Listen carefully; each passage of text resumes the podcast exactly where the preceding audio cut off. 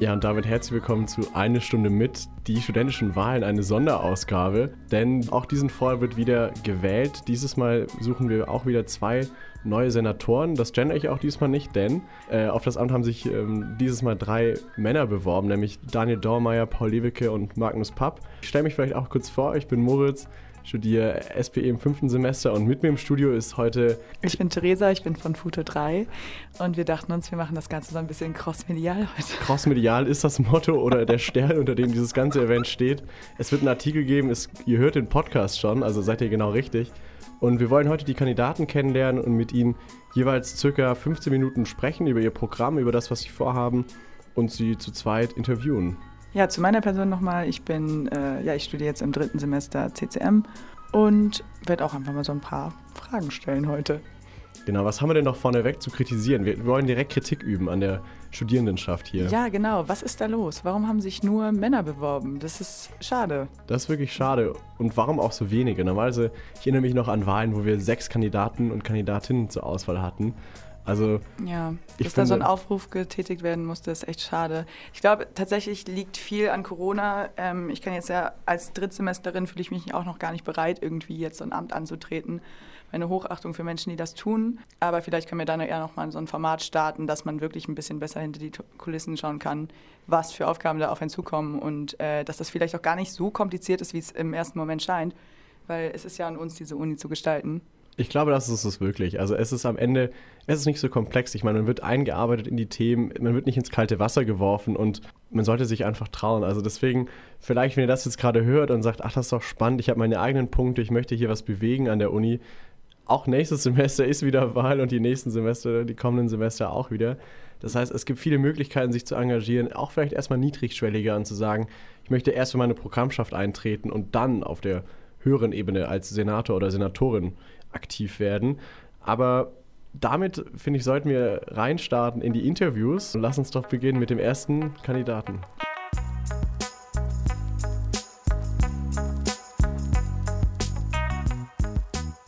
Ja, damit begrüßen wir auch schon den ersten der drei Kandidaten bei uns im Studio und das ist Magnus Papp. Hi, herzlich willkommen. Hi, dass ich hier sein darf. Freue mich. Ja, dann stell dich doch kurz mal vor, was machst du gerade, wo steckst du in deinem Studium und ja, erzähl einfach mal ein bisschen von dir. Ich starte jetzt im dritten Semester in SPE. Ich war äh, im Prüfungsausschuss, war Programmschaftssprecher SPE und jetzt starte ich voll ins dritte Semester und in die Senatorenwahlphase. Ja, sehr cool. Das heißt, du hast auch schon ein bisschen Erfahrung von der Hochschulpolitik gesammelt und weißt ein bisschen, wie der Hase läuft. Das ist ja schon mal eine super Voraussetzung.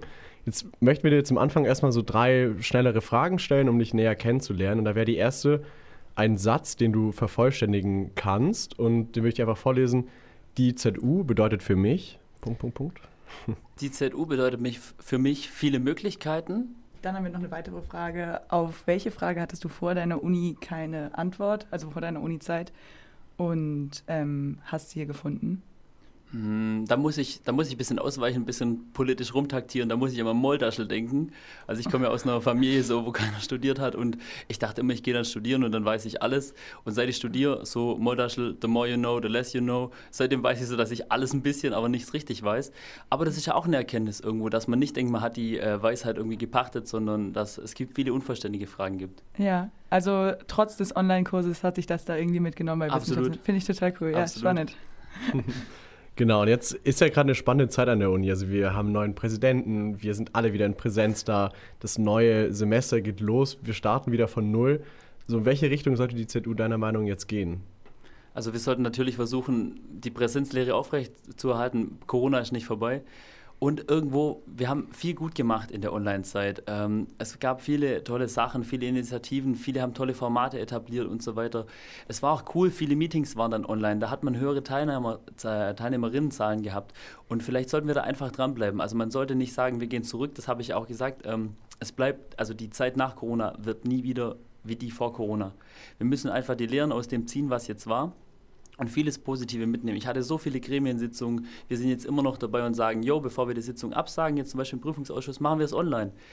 Das ist ein Kompromiss, da können alle mit leben und solche Dinge und vielleicht auch bei der Hybridlehre. Also jetzt aktuell mit Herr Dröndle ist ja so, Hybridlehre nur, wenn man Attest hat.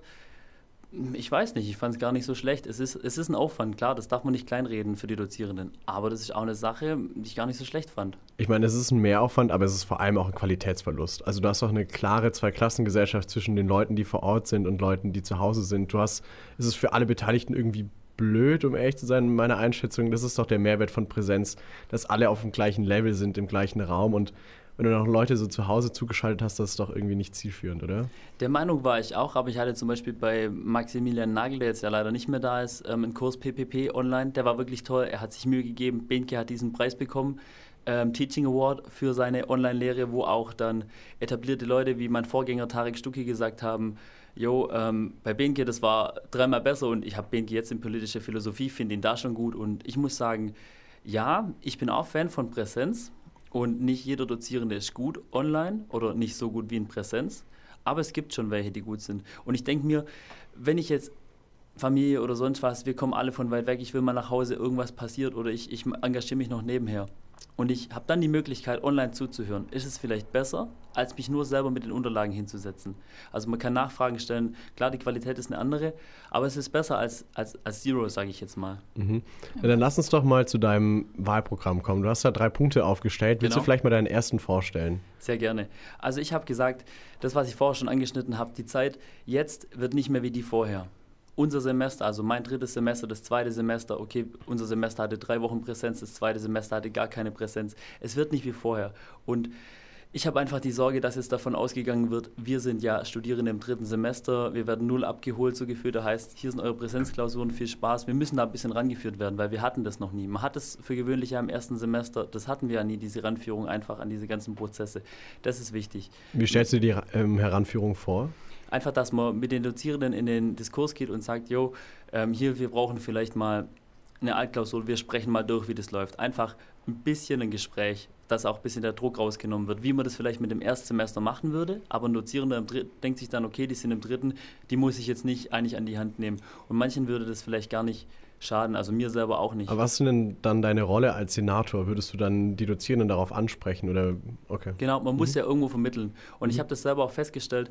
Wir hatten Kurse, wenn 130 Leute auf dem Prof einreden oder wenn auch nur 30 Leute auf dem Prof einreden. Es ist oft nicht so zielführend, wie wenn man einfach kurz das Gespräch sucht und eben auch, das ist mir auch aufgefallen, leider an dieser Uni, ich denke, das sind immer Universitäten, also, Univers also ja, wie sagt man, akademische Umfelder, ähm, da braucht man irgendwie, ich weiß nicht, warum das ist, immer eine gewisse Autorität. Ich weiß nicht warum, vielleicht hat es was mit Leg Legitimation zu tun, aber ich habe die Erfahrung gemacht, einfach, wenn man da ein einzelnes Gespräch sucht und der Prof denkt dann vielleicht auch noch, ja, okay, die Person ist ein Sprachrohr, dann redet man da auf einer ganz anderen Ebene. Das ist auch gar keine Kritik, aber das ist irgendwo auch legitim. Also ich, ich verstehe, wenn 30 Leute auf mich einreden, dass es anders ist, als wenn eine Person, die dafür, dafür auch gewählt wurde, dann auf mich einredet, sage ich jetzt mal.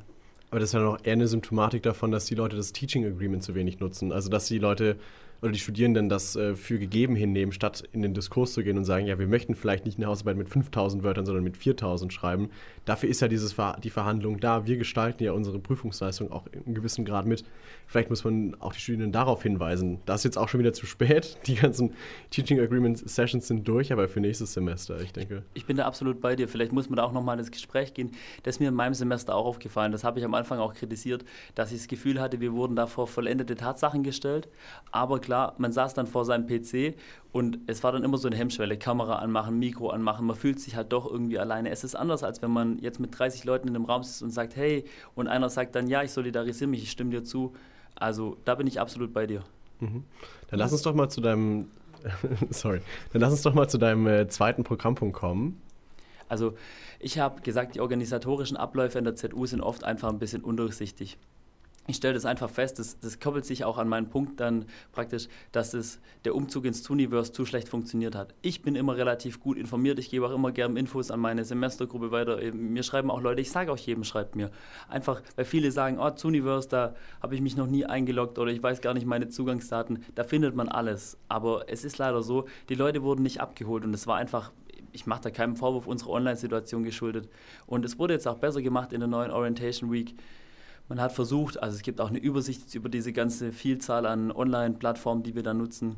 Und da muss man einfach jetzt nochmal dran arbeiten, das abholen, weil die, die ganzen Dozierenden und die, das ganze Unipersonal wurde da abgeholt. Also ein bisschen, es ist ja einfach mehr Druck dahinter, wenn man da arbeitet. Und bei uns war das immer, es ist ja eine Hohlschuld irgendwo. Aber, Aber wie stellst du das denn dann konkret vor? Also würdest du nochmal eine Infoveranstaltung machen? Die kannst, würde ja eigentlich nur freiwillig sein. Denkst du, die Leute würden kommen und sich eine Einführung über Zuniverse anhören? Also das wäre auf jeden Fall eine Möglichkeit. Und klar, man kann niemanden dazu zwingen. Man muss immer wieder darauf hinweisen und man muss es den Leuten vorleben. Also ich glaube, es bringt nichts, auf, mit dem Finger auf Leute zu zeigen und sagen, hey, macht das gut oder ihr macht das schlecht. Man muss immer dann den Hinweis geben, hey, ihr findet es im Zuniverse. Man muss dann vielleicht auch Veranstaltungen bewusst ins Zuniverse verlegen, wie es jetzt auch schon das Prüfungscenter zum Beispiel macht. Die Fristverlängerung letztes Jahr ähm, die wir im Prüfungsausschuss durchgesetzt haben, ähm, glücklicherweise zwei Wochen, die wir im Sommer mehr hatten, die wurde nur im Zuniverse praktisch veröffentlicht und nirgends anders.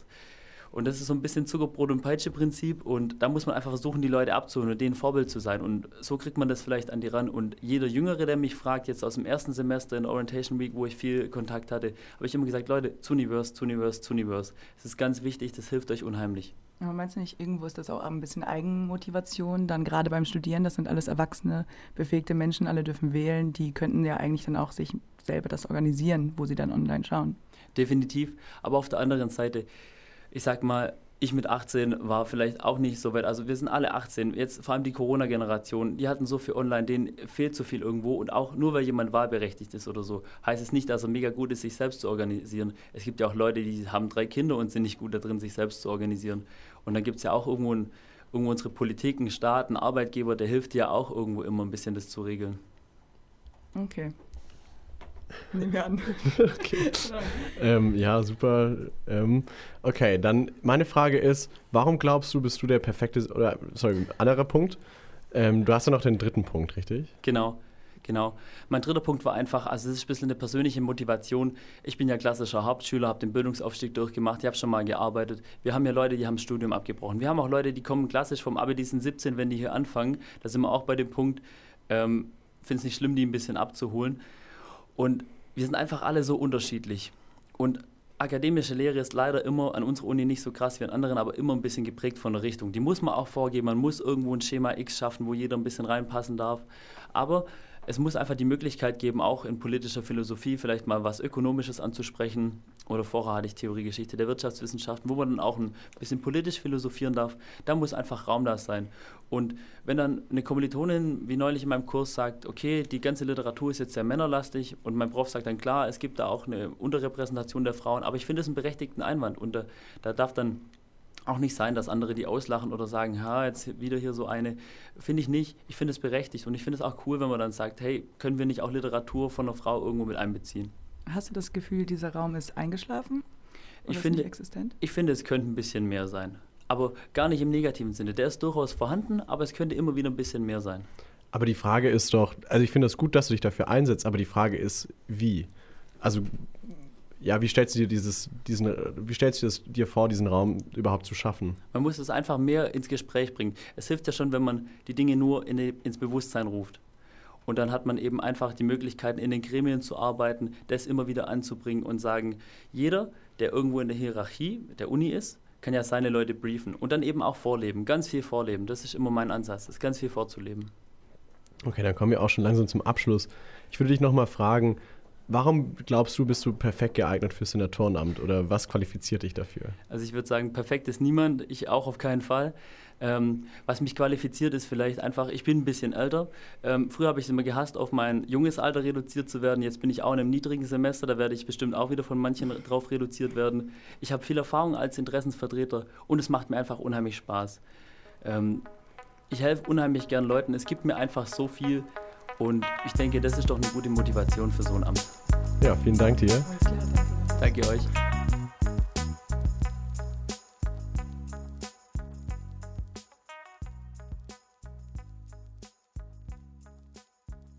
Hallo Paul. Moin.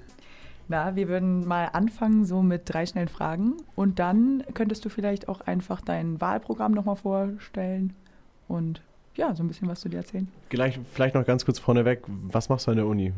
Ja, genau, ich studiere wie alle anderen wohl auch. Ich bin im dritten Mastersemester und mache Per, also bin seit genau einem Jahr hier am See. Cool, also wie ich. Wir haben gerade zusammen angefangen bei Corona und bist jetzt wieder an der Uni in Präsenz das erste Mal. Ja, genau. Wie fühlt ja, sich das an? Mega nice. Ich freue mich so doll, dass irgendwie der Campus wieder belebt ist und es ja, irgendwie alle wieder da sind, auch so viele Leute, die man irgendwie vorher nur am Bildschirm gesehen hat, sieht man dann plötzlich in Präsenz und ist so, ey, Alter, du bist ja richtig groß. Ich dachte, du wärst ein bisschen kleiner, oder? Ja, das ist total neu. Irgendwie auch, irgendwie, ja, deine Stimme klingt ganz anders. Du bist ja sympathisch. Nein, okay, gut, dann legen wir los.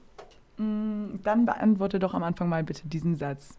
Die ZU bedeutet für mich ein Ort, ähm, an dem auf der einen Seite man irgendwie eine Art äh, Familie hat, die sozial super miteinander umgeht, aber auf der anderen Seite auch ein Ort, wo alle Bock auf Lehre haben und wo auch akademisch viel Gas gegeben wird. Also Gas an der Theke und Gas in der Bib. Ich finde das eine sehr coole Mischung. Ja, das stimmt, das stimmt.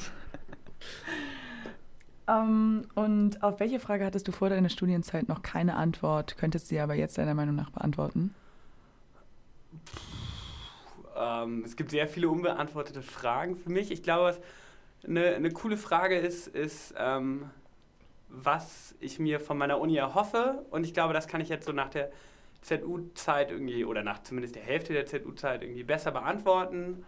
Ähm, ja, das, das ist auf jeden Fall eine Frage, die ich jetzt vielleicht anderen Leuten beantworten kann, die mich fragen, hey Paul, was hast du dir von deiner Uni-Zeit erhofft oder was wünschst du dir von der perfekten Uni?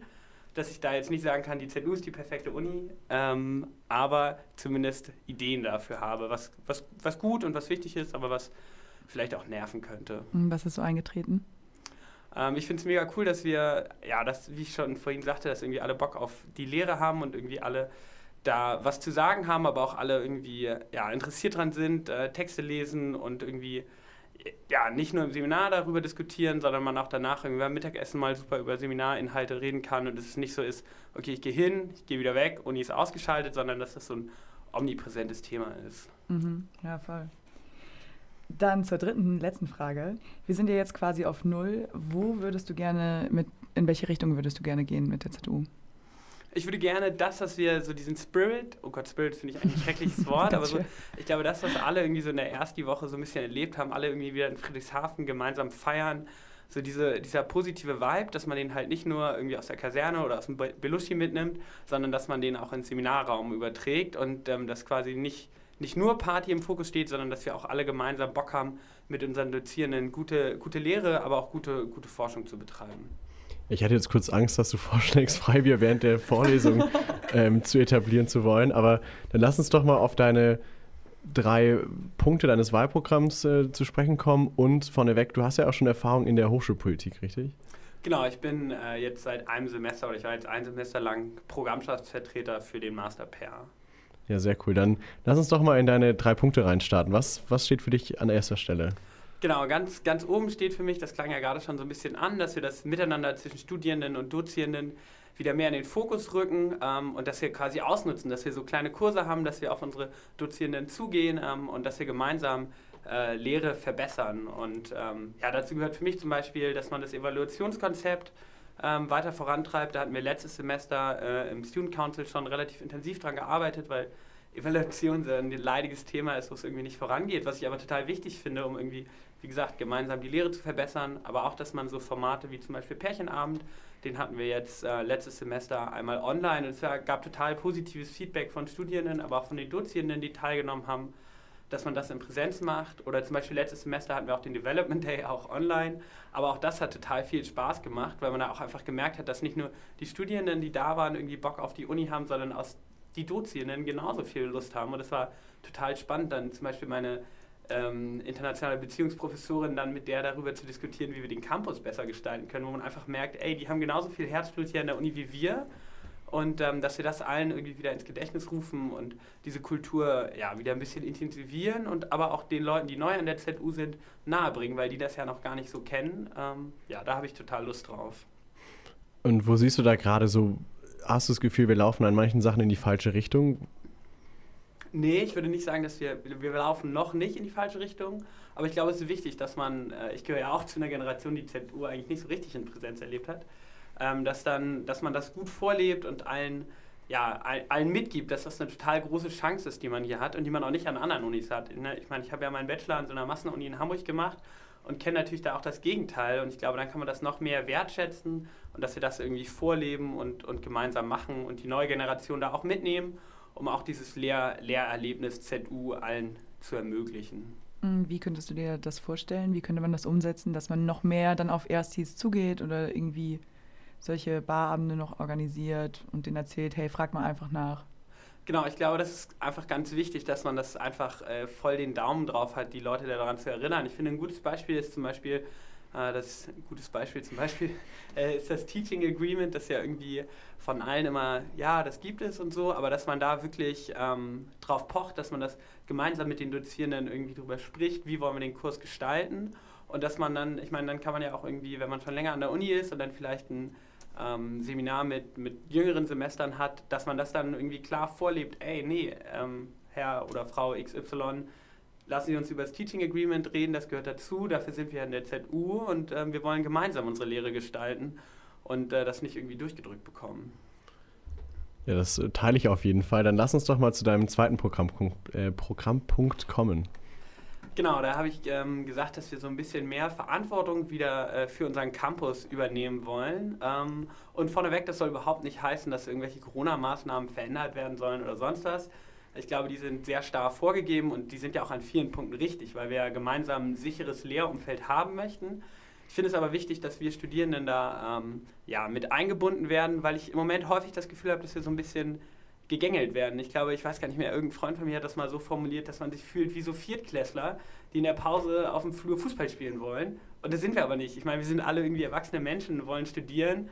Ähm, und ich finde, da kann man uns ruhig mal ein bisschen mehr Vertrauen entgegenbringen oder mit uns reden, vor allem weil das letzte Semester, beziehungsweise das, das Vollsemester 20 ja gezeigt hat, es gab keine Ansteckung auf dem Campus. Ähm, dass alle irgendwie da verantwortungsvoll mit umgehen und auch wissen, was das für ein hohes Gut ist, dass wir in Präsenz sind und da auch nie, dass niemand verlieren möchte, wir aber trotzdem irgendwie gemeinsam lernen wollen. Das heißt, also für dich würde vor allem der Dialog zwischen Standardmanagement und der Studierendenschaft im Vordergrund stehen, dass man da wieder ein Level Playing Field irgendwie herstellt und das Vertrauen irgendwie schafft. Genau, das, das ist ein Punkt, aber das heißt überhaupt nicht nur, dass das Standortmanagement irgendwie was machen muss, sondern ich finde, da müssen wir Studierenden ja auch mit, mit gutem Beispiel vorangehen und auch zeigen, dass wir irgendwie Interesse am Dialog haben und ähm, ja, uns dann nicht wie Viertklässler benehmen, die irgendwie auf dem Flur Fußball spielen wollen. Ähm, ja, das, das, das wäre mir wichtig, dass wir da einfach gemeinsam aufeinander zugehen und gemeinsam gute Lösungen finden wollen, weil auch das Standortmanagement hat ja eigentlich keine Lust, uns hinterher zu rennen. Also was ist das denn für ein Umgang zwischen erwachsenen Menschen? Mhm. Dein dritter Punkt, da geht es ja vor allem um, jetzt um die Prüfungsphase, die jetzt ja dieses Semester zum ersten Mal wieder in Präsenz stattfinden wird, wenn alles äh, glatt läuft bis dahin, das wissen wir noch nicht genau. Ähm, was hattest du dazu zu sagen? Ja, mir ist als erstes mal wichtig, da war ich total schockiert in meinem ersten Semester in der ZU, dass wir unsere Prüfungstermine so spät bekommen haben. Ich weiß gar nicht mehr, es gab vier oder fünf Wochen vor der Prüfungsphase, wo ich sah, so, ja, langsam müsste ich mal anfangen, mir zu überlegen, was ich als erstes lerne. Ähm, und dass man da irgendwie guckt, dass, dass man das verbessern kann, aber dass man auch einfach jetzt quasi, ich meine, das waren jetzt, glaube ich, drei Prüfungsphasen, die online stattgefunden haben, dass man da quasi dann die Schlüsse draus zieht, ähm, vielleicht die Balance zwischen den Prüfungsleistungen einfach nochmal, dass sich jeder das ins Gedächtnis ruft, sowohl auf Studierendenseite als auch auf Dozierendenseite, ähm, was da gut war, was da, was da nicht so gut war, welche Formate man äh, vielleicht weiter so, so behalten kann mit ähm, online, online äh, aber welche Formate auch gar nicht liefen, wo man ganz klar sagt, ey, nee, das ist nicht cool, lass uns das wieder in Präsenz machen. Zum Thema ähm, frühere Prüfungstermine, das habe ich so gerade so einen kleinen täglich grüßt das Murmeltier-Moment, weil da sind schon viele SenatorInnen damit angetreten mit dem Punkt und bis jetzt haben wir immer noch nur in Anführungszeichen vier Wochen vorher, wo ich für mich persönlich sagen muss, also für mich reicht das, für manche wahrscheinlich nicht. Ähm, wie, wie stellst du dir das denn vor, dass es dieses Mal funktioniert? Weil bis jetzt ist es oft gescheitert. Ja, das habe ich auch schon äh, von vielen, vielen Leuten gehört. Ich, äh, man würde jetzt in Phrasendreien, Phrasenschwein dreschen, wenn man jetzt sagen würde, müssen äh, festgefahrene Strukturen aufbrechen. Ähm, Und auch das löst Erinnerungen in mir aus, aber ja. Nee, aber ich denke ganz ehrlich, nach, nach drei Semestern, ähm, die jetzt online waren, die anders liefen, kann man das doch mal als Neustart nutzen und da vielleicht auch aufeinander zugehen. Und wenn es dann wirklich heißt, ähm, ja, es geht nicht anders, so dann möchte ich wenigstens am Ende meiner Amtszeit, wenn ich gewählt werde, sagen können, ey, ich habe alles probiert, Leute, it didn't work out. Wenn du es jetzt bestimmen dürftest, welches Format würdest du gerne weiter behalten, trotzdem, obwohl Präsenz irgendwie möglich wäre? Mm, also ich glaube, das betrifft jetzt meine Kurse nicht so, nicht so genau, weil ich ja im Pair, im Master haben wir relativ viele Hausarbeiten und ähm, da kann man, glaube ich, auch nicht so viel drehen. Das ist auch sinnvoll, dass man dann im Master irgendwie wissenschaftlich arbeitet und dann da irgendwie keine Multiple-Choice-Klausuren hat. Aber ich glaube, so gerade im Bachelor gibt es einige, einige Themen so Richtung MP, wo es einfach ganz gut ist, wenn man dann äh, vielleicht alle zwei, drei Wochen irgendwie so, ein, so einen Online-Multiple-Choice-Test hast. Das kenne ich auch so aus meinem Bachelor, dass das einfach cooler ist und auch einfach für den Lernerfolg, wenn man da kontinuierlich jede Woche irgendwie ein bisschen was machen muss, einfach sinnvoller ist, als wenn man sich dann am Ende am Ende der Prüfungsphase das dann irgendwie alles reinballert und dann da zwei Stunden vor so einer MP-Klausur sitzt. Wir hatten nur gefragt, weil in deinem Wahlprogramm eben steht, dass du Sachen aus, dem, aus der Online-Prüfungszeit beibehalten möchtest. Und entweder wir haben es falsch verstanden oder du kannst uns erklären, was das bedeutet konkret. Genau, ich möchte nicht sagen, dass man alles auf jeden Fall übernehmen muss, aber ich finde es ja auf jeden Fall, dass irgendwie nach drei bzw. anderthalb Jahren dann Online-Prüfungsphasen, dass es, dass es sehr sinnvoll ist, dass man mal auslotet, was in diesen anderthalb Jahren irgendwie besser geklappt hat als vorher ich möchte nicht, dass irgendwelche Prüfungen leichter werden oder sonst was, dass man seine Noten hinterher geschmissen bekommt. Auf gar keinen Fall falsch verstehen. Ähm, aber man kann ja nichtsdestotrotz überlegen, wo man sich aufeinander zubewegen kann, wo ähm, einfach gewisse Stresssituationen, die nicht sein müssen, vermieden werden können. Ähm, oder wo auch einfach dann der Lernerfolg größer ist. Wie gesagt, wenn man dann irgendwie vielleicht so kontinuierliche Sachen machen kann ähm, und ja, nicht dann irgendwie am Ende sich was reinklatscht, was dann gar nicht hängen bleibt. Ich meine, da ist ja auch niemandem mitgeholfen. Der Satz ist ein bisschen abgedroschen, aber ganz ehrlich, irgendwann ist man auch aus dem Alter raus, wo man irgendwie für Noten lernt, sondern dann hat man auch einfach Bock, irgendwas zu lernen. Und dann ist es auch cooler, wenn man da eine Möglichkeit hat, wo man sich da besser darauf vorbereiten kann, mehr mitnehmen kann und halt nicht sich dann irgendwie in vier Wochen alles reinpfeifen muss. Ja, sehr cool. Dann lass uns doch zu der abschließenden Frage kommen. Wo siehst du dich in einem Jahr, beziehungsweise was hast du in einem Jahr in einer ideellen Traumwelt erreicht? In einer ideellen Traumwelt ähm, habe ich es geschafft, dass ähm, ja, wir drei Generationen an ZU-Lern haben, die jetzt dieses erste, erste Präsenzjahr total genossen haben ähm, und gemerkt haben, warum sie sich letztendlich für die ZU entschieden haben, warum sie unbedingt nach Friedrichshafen wollten. Und ähm, dass alle dann sagen, ey, es war ein geiler Schritt, dass ich mich getraut habe, hier für uns Hamburger ans Ende der Welt zu ziehen. Ähm, und dass alle irgendwie da mit einem positiven Gefühl rausgehen, aber auch nicht nur mit einem positiven Gefühl rausgehen, weil äh, geil saufen, geil Party. Das auf jeden Fall auch, aber dass auch alle sagen, ey cool. Sorry. ähm, dass alle sagen auch, ey cool, die Lehre war richtig gut, ich habe meine Dozierenden kennengelernt, ich konnte von denen was mitnehmen. Ähm, ich habe aber auch das Gefühl, dass meine Stimme gehört wird und ähm, dass wir so ein gemeinsames Lernen haben. Das ist mir das ist mir super wichtig, dass wir das haben und dass wir auch gleichzeitig sagen können, ey, wir haben zwei super geile Standorte äh, am See, aber ich finde es auch am Fallenbrunnen mega schön, die wir selber gestalten können, wo wir selber mit dabei sind, wo wir selber Entscheidungen treffen, wo wir einfach ja, einen, einen guten Raum schaffen, um zu lernen. Und ich meine, sagen wir ehrlich, die Hälfte der Zeit leben wir auch am Campus, ähm, weil wir mit Freunden schnacken, äh, die geile Mensa genießen ähm, und einfach sonst rumhängen und dass man den Raum irgendwie gemeinsam gemeinsam gestaltet. Ähm, das würde mich sehr freuen und da habe ich Bock drauf im nächsten Jahr. Ja, dann danke für deine Zeit, Paul. Wir sehen uns am Campus. Ja, vielen Dank, dass ich hier sein durfte und äh, ja, bis bald hoffentlich. Ciao, danke dir.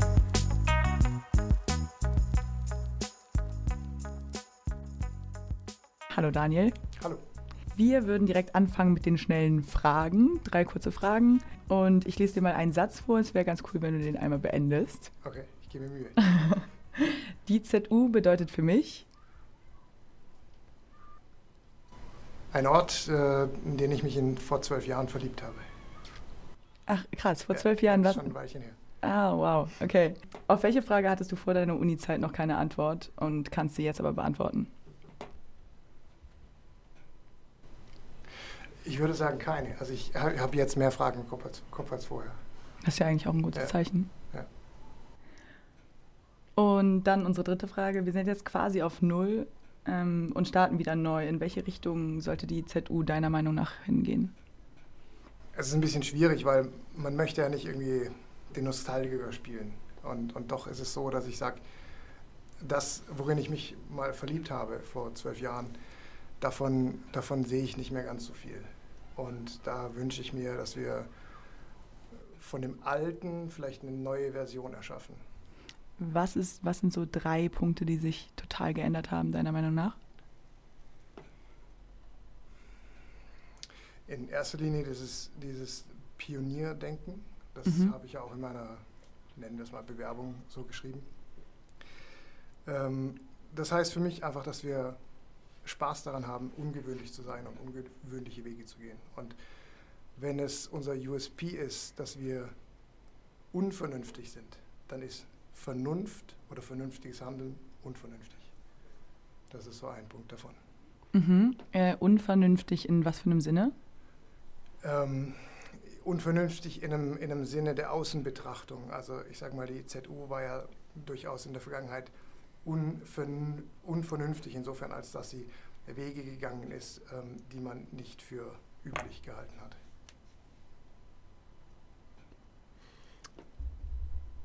Also auf einer abstrakten Ebene finde ich das auf jeden Fall schon mal sehr einleuchtend, aber die Frage ist, wie überträgst du das dann in das Amt des Senators? Also wie siehst du da deine Aufgaben und wie möchtest du dieses, du hast ja sehr grob umschrieben in deinem Wahlprogramm oder sehr allgemein gesagt, du möchtest das Pioniergeist zurückbringen, du möchtest irgendwie diese Aufbruchstimmung wieder schaffen. Was heißt das für dich übersetzt in eine, in eine Tätigkeit als Senator? Wie würdest du das gestalten wollen? Das ist witzigerweise genau diese Frage nach dem Wie so gab mir den Ausschlag dafür, über dieses, über dieses fehlende Pioniersein nachzudenken.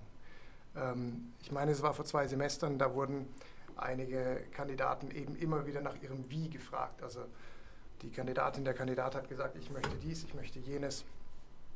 Und ähm, dann hieß es, ja, aber wie willst du das machen? Wie, welche Wege willst du gehen? Welche, und dieses, welche Wege willst du gehen, ist ja im Grunde schon, ist ja im Grunde schon, dem liegt die Grundannahme zugrunde, dass, dass es diesen Weg schon gibt. Und das ist eben genau das, wo ich sage, mich interessiert gar nicht, ob es diesen Weg gibt. Mich interessiert gar nicht, ob es dafür eine Struktur gibt, ob es einen Pfad gibt, den ich gehen kann, ob es einen Zuständigen gibt, ob es ein Formular dafür gibt, sondern wenn ich sage, ich habe Bock, da hinten hinzugehen, auf diese Lichtung, und es gibt keinen Weg dorthin, dann bin ich Pionier und mache mir den Weg dorthin. Mhm, aber es muss doch damit du etwas umsetzen kannst und ein Was erreichen kannst, muss es ja ein Wie irgendwie geben. Also ob, es diesen, ob dieser Weg dann schon mal gegangen wurde, ist die eine Geschichte, aber wie du da hinkommst, das muss ja trotzdem konkretisiert werden. Ja, okay. Also wie, wenn ich jetzt bei dem Bild des militärischen Pioniers bin, auch wenn ich jetzt keine Militäranalogien mag, aber ähm, der Pionier hat ein gewisses Werkzeugset. Wenn er einen Fluss überqueren muss, dann hat er seine Ponton Brücken. Wenn er einen Berg überqueren muss, dann hat er seine Ausrüstung dafür. Er hat vermutlich sogar Tunnelbaugerätschaften. Ähm, wenn, er, wenn er einen Weg durch den Wald bahnen muss, dann hat er seine, seine Motorsäge dafür. Also er hat sein Set an, an Werkzeugen, mit denen er quasi verschiedene Unwegsamkeiten überwinden kann. Und was ist dein Set an Werkzeugen? Danke. Ähm, ja, ich denke, die Frage lässt sich aus dem Grund nicht jetzt zu diesem Zeitpunkt beantworten, weil ich jetzt noch nicht die Obstacles kenne, die mir begegnen werden. Das heißt, ich stehe vor einem Hindernis und dann, dann schaue ich quasi in meinen Werkzeugkoffer und, und, und überlege mir, okay, was könnte jetzt passen. Und wie sieht das Vielleicht, Hindernis aus? Also wovor stehst du denn gerade? Dass, dass du das Amt noch nie ausgekleidet oder also, also was ist das Hindernis für dich gerade? Ganz kurz noch zum ja. Werkzeugkoffer. Und vielleicht, ähm, also die, die Frage nach dem Werkzeugkoffer kann ich schon deshalb vielleicht nicht beantworten, weil ich vor einem Hindernis stehe, in meinen Werkzeugkoffer schaue und zwei Dinge sehe, die eigentlich einen ganz anderen Zweck haben. Einen Hammer und einen Schraubenzieher. Aber für diese eine bestimmte Situation kann ich quasi MacGyver-artig sagen, ah, ich könnte doch die beiden irgendwie verschränken und dann komme ich an mein Ziel. Also das heißt, mein Werkzeugkoffer gibt sehr viel mehr her, als ich momentan weiß. Und ich weiß aber erst, was er hergeben könnte, wenn ich vor die Herausforderung gestellt bin. Sorry, dass ich jetzt deine Frage übergangen habe. Das, äh, das sehe ich total. Vielleicht fehlt mir da auch ein bisschen diese Vorstellung für diese Metaebene, weil ich denke gerade hochschulpolitisch wenn es um so etwas geht wie äh, Digitalisierung vorantreiben und, und solche Themen, dann ähm, müssen wir uns ja schon irgendwie davor überlegen, was für Skills haben wir dafür, was ist dafür nötig, was für eine Manpower brauchen wir, ähm, um genau die Dinge umsetzen zu können, oder nicht? Aber mit der Digitalisierung sprichst du genau einen der Hauptpunkte an, der mich, der mich stört, in Anführungszeichen. Also nicht der Punkt an sich, sondern die, die, er ist quasi für mich repräsentativ für das, was mir an der Uni fehlt. Ähm, die Digitalisierung war vor 15 Jahren ein Novum, vor 20 Jahren vielleicht. Und wer sich damals vor 15, 20 Jahren Digitalität oder Digitalisierung ähm, auf die Fahnen geschrieben hat, der war ein Pionier, der war ein, einer, der vorangegangen ist und, und, und ähm, quasi Wege gebahnt hat, wo noch keine sind. Heute ist Digitalisierung nichts, ähm, das ist für mich kein strategisches Ziel für ein Unternehmen mehr, sondern das ist eine pure Notwendigkeit. Aber was wäre denn zum Beispiel ein strategisches Ziel? Wo möchtest du hin? Es ist kein strategisches Ziel an sich. Ähm, ja, ist es eins, ist es keins. Ähm, ich möchte ich möchte einen Zustand an der ZU, wo wir einfach wieder, also wieder, ich weiß nicht, ob es früher mal so war, aber wo wir quasi ähm, all, unser, also all unsere Denkpower zusammenwerfen und wo wir ähm, ungewöhnliche Ideen erschaffen, ungewöhnliche Wege erschaffen, wo wir ähm, Dinge, die ich mir jetzt in diesem Moment noch gar nicht, aus, gar nicht ausmalen kann. Ja, also es ist, es, sitze jetzt nicht hier und habe irgendwie eine, eine, Liste von Dingen, wo ich sage, ähm, da und da soll die ZU in 20 Jahren sein. Das ist nicht mein Ansinnen. Aber ich sehe, dass, dass wir als kleine Universität, wir haben nicht die Chance, einfach damit auf dem Markt zu bestehen, dass wir gute Lehre anbieten und gute Forschung machen. Schon allein aufgrund unserer Größe können wir mit Forschungsoutput niemals punkten. Das heißt, wir brauchen irgendwie was anderes. Wir brauchen irgendwie ein USP, wir brauchen ein Einstellungsmerkmal, was uns auf dem Universitätsmarkt, jetzt mal nur für Studierende gesprochen, ähm, einzigartig macht. Worüber man spricht da draußen.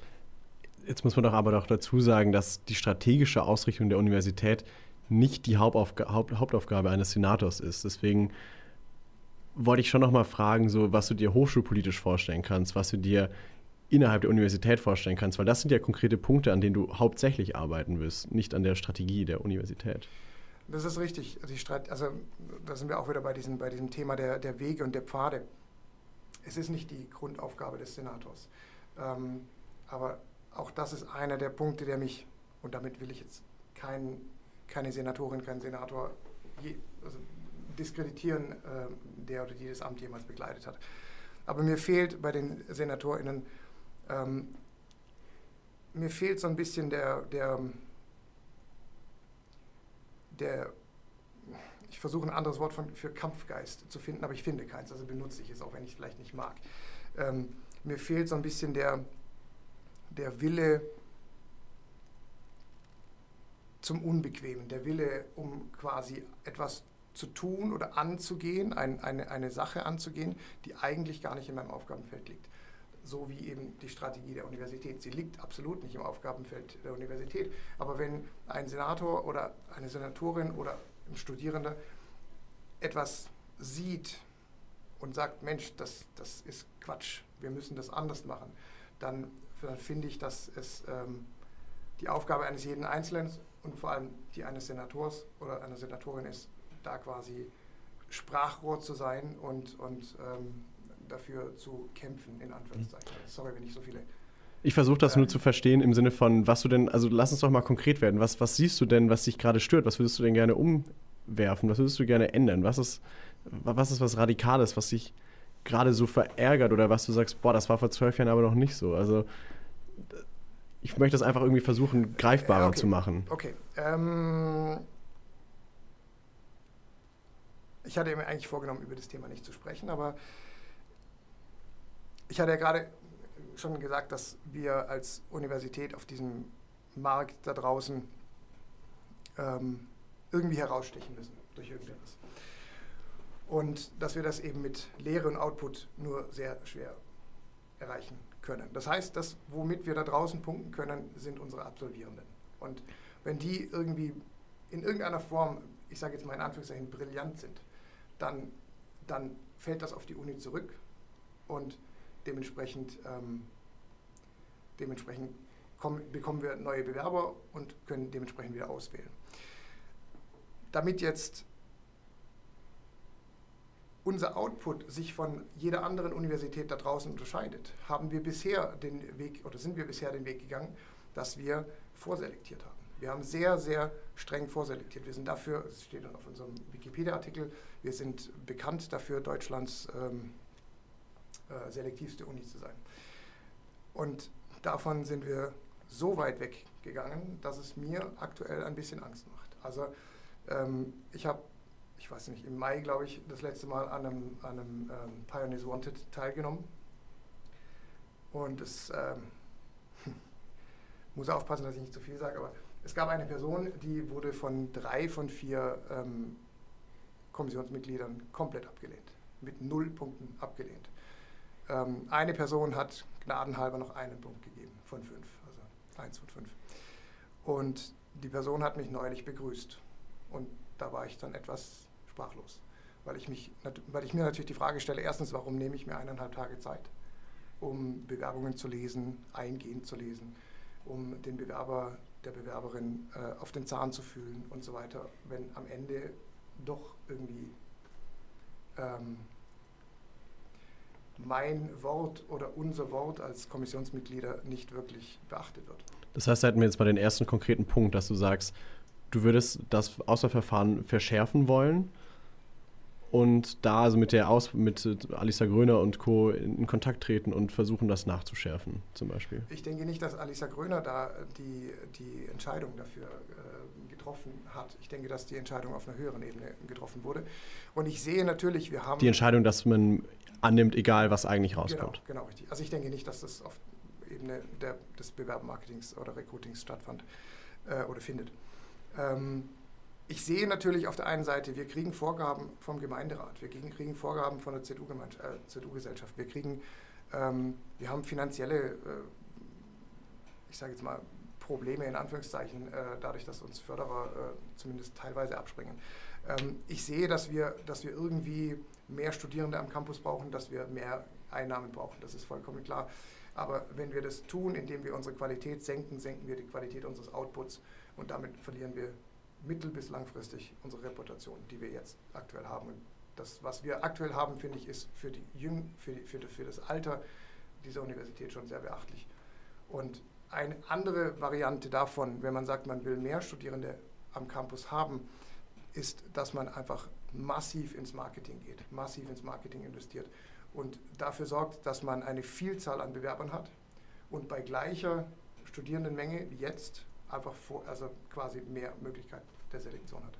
Mm, du schreibst ja auch, mit den neuen Semestern bietet es sich auch Chancen, äh, kommen auch Chancen, irgendwie, ähm, dass sich ein neuer Wind etabliert, beziehungsweise Dinge nochmal neu gedacht werden, weil jetzt drei Semester neu wieder am Campus sind.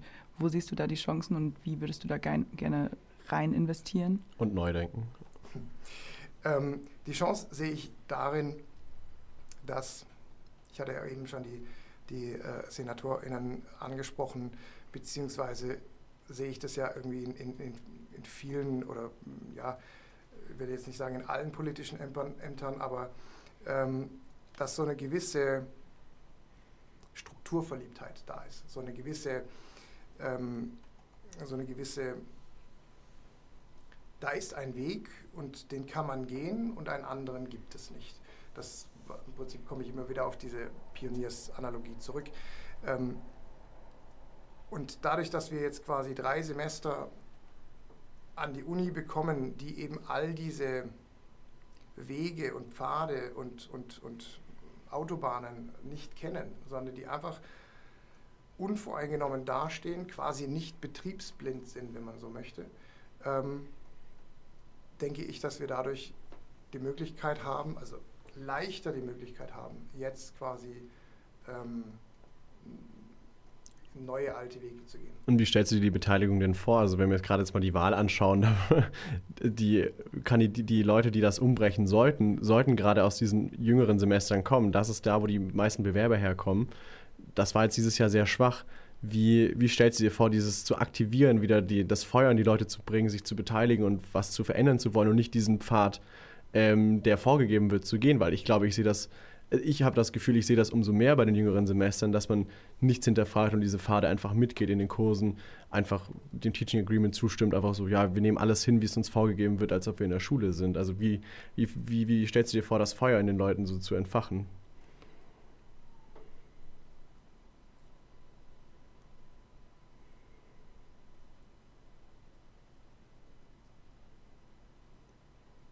Muss ich ehrlich gesagt müsste ich, glaube ich, länger drüber nachdenken. Jetzt für den Moment. Ja. Gut. Und macht dir das auch ein bisschen Angst, wenn du sagst, jetzt gerade bei den jüngeren Semestern sind viele Menschen da, die irgendwie nicht dem, nicht dieser, nicht so selektiv ausgesucht worden sind, ähm, dass dieser Winter in eine völlig falsche Richtung ausschlägt? Guter Punkt. Ähm, wobei ich nicht glaube, dass, wobei ich nicht glaube, dass die Personen, die jetzt eigentlich im Ausfallverfahren, ähm, hm, ich sage jetzt mal, durchgefallen wären, auch wenn es vielleicht unschön klingt, aber ich glaube nicht, dass die Personen, die im Auswahlverfahren durchgefallen wären, dass das jetzt die großen Wortführer der nächsten Semester sein werden. Das ist meine Annahme.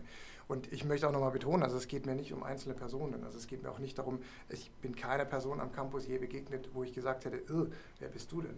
Ähm, ich mag jeden und ich schätze jeden und äh, schön, dass wir alle hier sind. Ähm, mir geht es mehr darum, dass ich sage, was ist unser Output in vier Jahren, in drei Jahren und wie verändert sich die Wahrnehmung der, ähm, der Außenwelt von uns. Aber es geht doch auch darum, Chancen zu geben. Die Universität ist ja da, um für Menschen sich zu entwickeln. Ich habe mich in zwei Jahren total entwickelt, mein Weltbild verändert und auch wie ich mich selber wahrnehme. Das ist doch der, die Idee der Universität, sich selber weiterzuentwickeln und von vorne weg Leuten die Entwicklung zu verwehren, ist doch irgendwie auch der falsche Weg. Du müsstest doch eher den Raum dafür schaffen, um sich entwickeln zu können.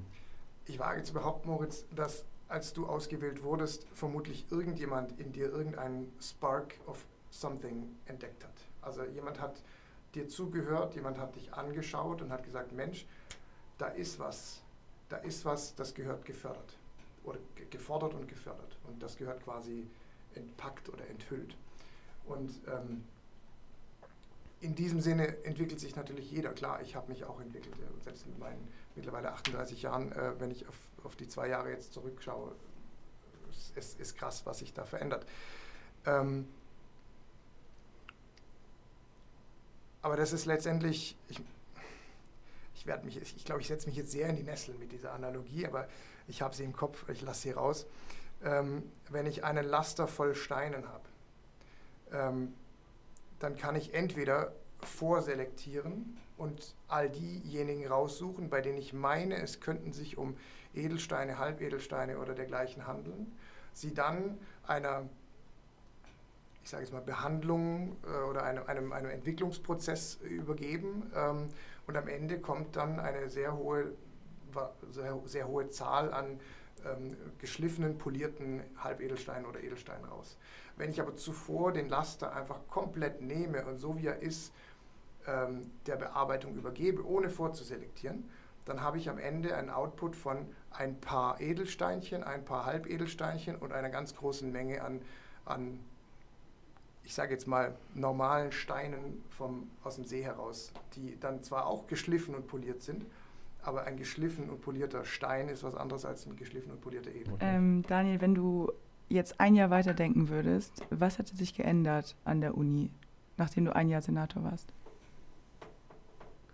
Ich glaube nicht, dass die Themen, die mir wichtig sind und die ich gerne anstoßen möchte, dass die sich in einem Jahr schon zeigen werden. Das denke ich nicht. Und ich denke, dass sie sich auch gar nicht so also sie werden sich vermutlich nie wirklich messen lassen. Also ich denke, das ist so ein bisschen, ja, was wäre gewesen, wenn er nichts gesagt oder getan hätte.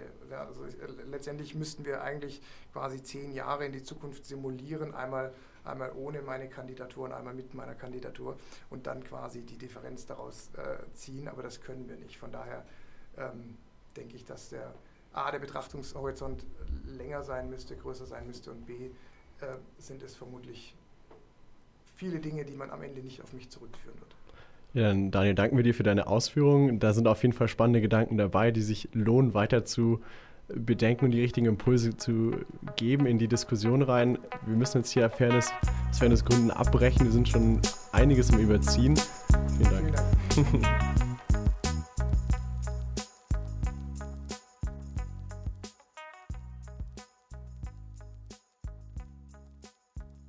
So, Theresa, das waren jetzt die drei Interviews. Wie hat sie gefallen?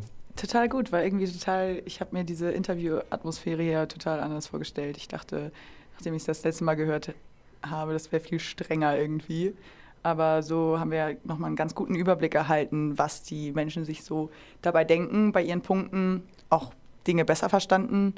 Und ähm, ja, ich glaube, jetzt haben die Menschen einen besseren Überblick. Und das Ganze wird auch nochmal als Artikel erscheinen auf Foto 3, könnt ihr dann noch gerne mal nachlesen wenn ihr Lust habt, mal reinzuschauen in unsere Redaktionssitzung. Die findet statt am Donnerstag um 19.15 Uhr am SMH. Ja, vielen Dank fürs Zuhören hier beim Welle 20 Podcast Eine Stunde mit. Go Vote. Go Vote für Go die vote. Wahlen. Wir habt, ihr habt Zeit bis Sonntag zu wählen. Ähm, genau, auch nochmal Werbung jetzt in eigener Sache für uns. So, jeder kann sich engagieren, jeder kann eine eigene Sendung machen, sich zu Themen äußern. Wenn es euch gefallen hat, meldet euch gerne. Und wir freuen uns, wenn ihr das nächste Mal auch wieder einschaltet bei Eine Stunde mit oder anderen Formaten. Schaut bei Futur 3 vorbei, geht wählen und ja, damit entlassen wir euch in den Feierabend. Danke, Moritz. Danke, Theresa. Ciao.